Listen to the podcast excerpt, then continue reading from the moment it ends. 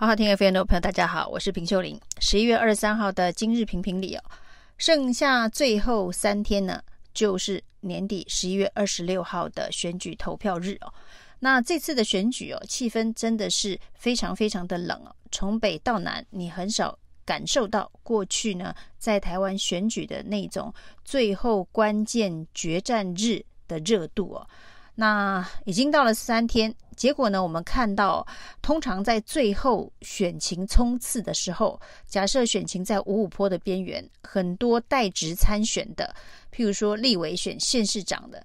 都会以请辞来表示自己最后的破釜沉舟的决心，要冲过五五坡那个非常焦灼的选战哦。那这一次的选举哦，民进党从一开始就站在逆风处哦。那虽然呢，这个党中央已经决定所有的立委都不请辞，但是如果选情真的到了最后的关键日，只差那么一点点，就拼那么。一个气势的话，其实很多的这一个选将都会选择在最后的一天两天做出重大的宣布，告诉大家说我已经快要赢了。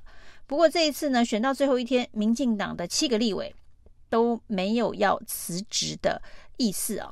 那不管是被认为五五坡的基隆跟桃园的蔡世应跟郑运鹏，到现在为止似乎对于请辞这个议题是完全静悄悄的。那选情看起来没有那么乐观的蔡其昌、黄秀芳跟刘建国、刘兆豪，当然认为这个议题呢，对他们来讲绝对不是加分题。那所以呢，也。不会有外界认为他们会有请辞的动作。那连屏东的这一个周春米看起来赢面不小，也没有用请辞的方式来宣示决心。那倒是中选会的速度动作非常的快哦。蒋万安才刚刚宣布请辞，送交辞职这一个通知书给中选会，中选会立刻公布了补选日期啊。就是呢，在台北市的中山大同区的这一席，蒋万安已经请辞的立委，会在明年的一月八号进行补选哦。那中选会是非常罕见的，用这么快的速度决定了补选制啊。那这个是不是也告诉大家，未来可能不会有其他的立委需要请辞这件事情？否则呢，等到十一月二十六号投完票，确定哪些选区需要补选。一起公布补选日，不是比较方便作业？否则到时候呢，会发现呢，这个补选日可能会零零星星的落在不同天。其实对于整个选务或者是相关的这一个选举的规划来讲，其实都是比较相对上浪费成本的。那也许这个中选会是认为现在的民进党这七席立委都不会面对请辞的问题，所以早早的就把蒋万安的补选日哦，这个中山大同区立委的补选日一月八号给决定了，这是一个蛮奇特的现象哦，也反映出这次选举当中这个呃所谓的焦灼、所谓的激战，感觉并没有那么的激烈。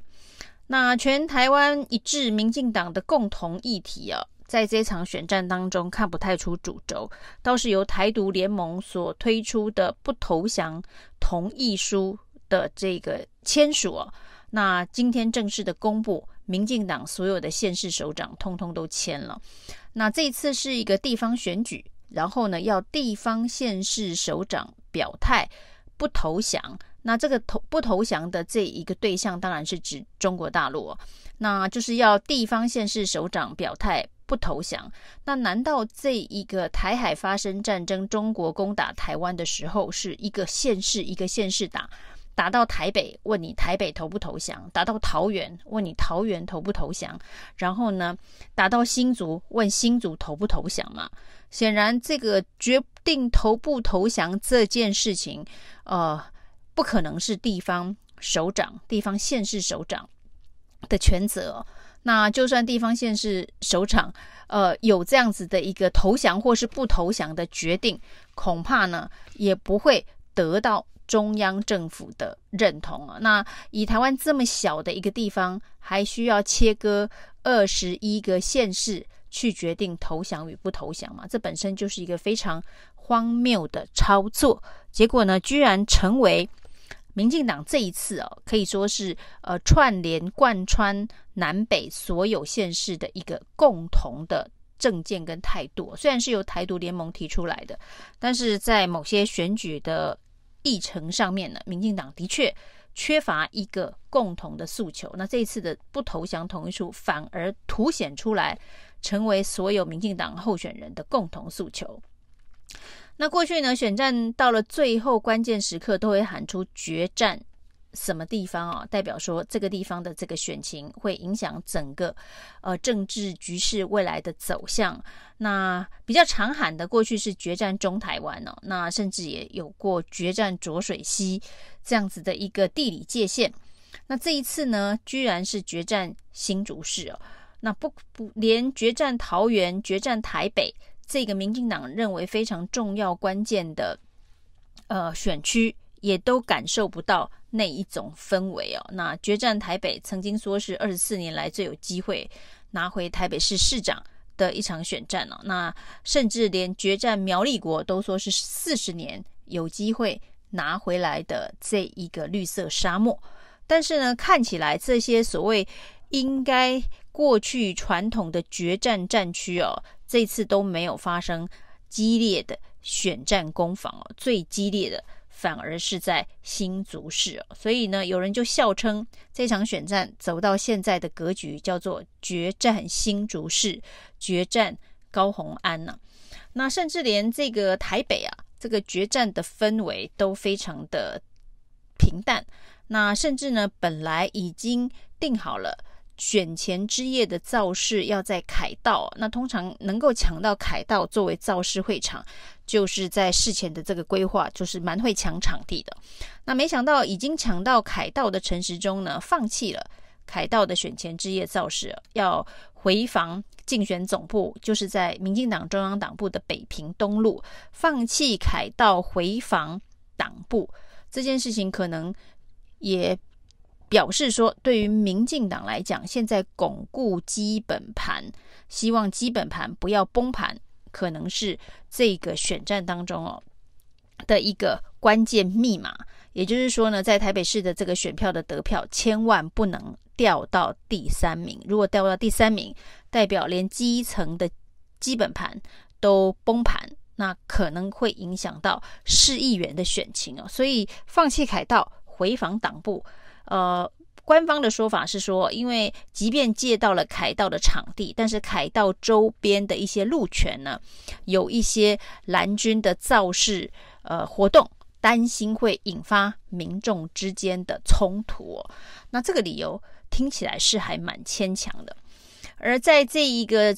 决战所谓的决战台北的氛围里头，非常诡异的，就是疫苗从这一个选城市中投入选战的第一天到现在，不断的成为话题。本来这个防疫疫苗的话题呢，已经慢慢的淡出了这个选战的这个战场，特别是最后。的三天，大部分人都会选择加强自己阵营的士气凝聚、催票为重点哦，比较少出拳攻击对手，因为这一来一回的这个攻防，只剩下三天的时间要发酵，相当不容易哦。只是没想到呢，陈时中阵营的卫福部部长薛瑞元哦，主动挑起了疫苗前客。这个话题，于是呢，就在立法院里头被逼问，那何不公布疫苗前客的名单呢、啊？那这件事情呢，在薛瑞元支支吾吾之后呢，居然变成提油救火，对于陈时中的选情又蒙上了新的阴影啊！有人就说薛瑞元是猪队友。那只好派王必胜出来救援。王必胜是永远的救援投手，不过他出来救援的这个方式，也让大家觉得非常的莫名其妙。因为大家要求，那你既然觉得，呃，党人财路这件事情是前客所造成的，以至于害到陈时中的选情，那赶快把前客名单公布。结果呢，王必胜哦，居然说这个疫苗前客是帮助。卫福部防疫的人哦，那为什么要公布好人的名单呢？所以这个疫苗前客到底现在演的是好人还是坏人呢？那已经让大家搞不清楚我们的这一个整个防疫指挥体系，还有陈时中哦，到底在说什么？显然看起来就是薛瑞妍放了一把火，王必胜现在正在灭火中哦。那谈到这个所谓的决战新竹市，最近的氛围有一个重大的改变，就是国民党的新竹市议会正副议长倒戈。那在民进党围殴不断的这个攻击高虹安的状况之下，似乎产生了两个反效果。一个呢，就是蓝白被逼出了弃保的合作。所谓的弃保的合作，呃，可能是由下而上，就是新竹市议会的议长、副议长本来都是林根人阵营的重要的浮选庄脚，那现在居然公开表态要支持高虹安呢？那在选举当中呢，所谓的攻防这件事情。的确是一个艺术哦，你要攻击要有火力，但是又不能够打过头。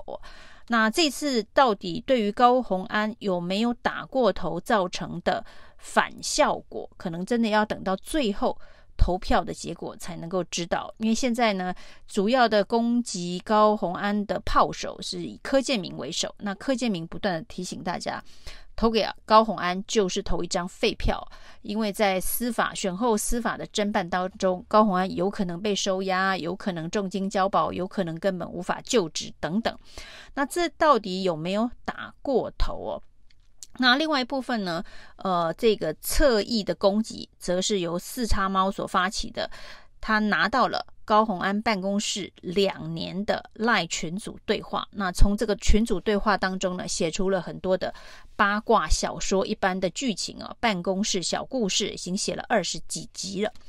而四叉猫对于高虹安的这一种八卦爆料的这一个方式哦，在选战当中的效果会不会是几个月前周玉蔻在台北市长选战当中试图要帮陈时中，结果呢，搞出了乌龙的这一个张淑娟绯闻案的反效果。那这也要等到十一月二十六号投票之后才会知道。